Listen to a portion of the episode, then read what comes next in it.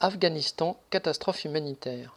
Le 24 janvier, une délégation de talibans conduite par le ministre des Affaires étrangères Amir Khan Muttaqi a rencontré à Oslo les représentants des États-Unis, de la France, du Royaume-Uni, de l'Allemagne, de l'Italie et de l'Union européenne et de la Norvège. Citation tout en cherchant à résoudre la crise humanitaire, nous poursuivrons une diplomatie lucide avec les talibans, dictée par notre intérêt constant pour un Afghanistan stable, respectueux des droits et inclusif. Fin de citation, avait tweeté la veille le représentant américain pour l'Afghanistan, Thomas West. De cette déclaration tout à fait hypocrite ressort au moins une vérité. Les dirigeants américains s'inquiètent surtout de la menace que la catastrophe humanitaire fait peser sur la stabilité du pays et de toute la région. La situation en Afghanistan s'aggrave en effet de jour en jour. 23 millions d'Afghans, soit 55% de la population, sont menacés par la famine. Le chômage a explosé et les salaires des fonctionnaires ne sont plus payés depuis des mois. Dans les rues de Kaboul, les femmes et les enfants sont de plus en plus nombreux à mendier. La situation dans les campagnes est tout aussi dramatique. À cette misère s'ajoute le poids de la dictature.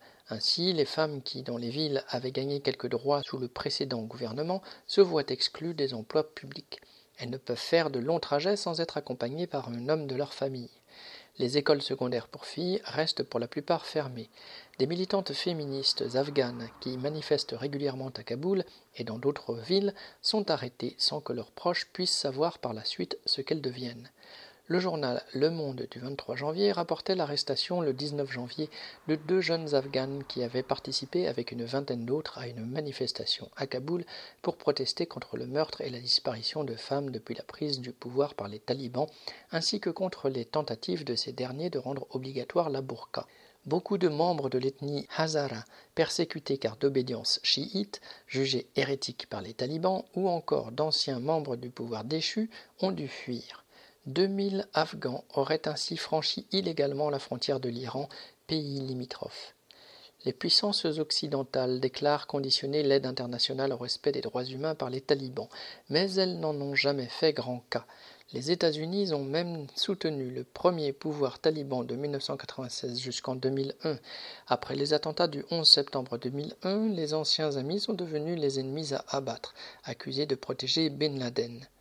La guerre a été déclenchée et une pluie de bombes a été déversée sur le peuple afghan.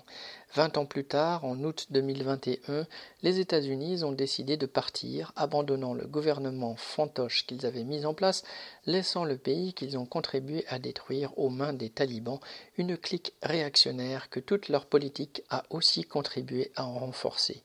Aline Retes.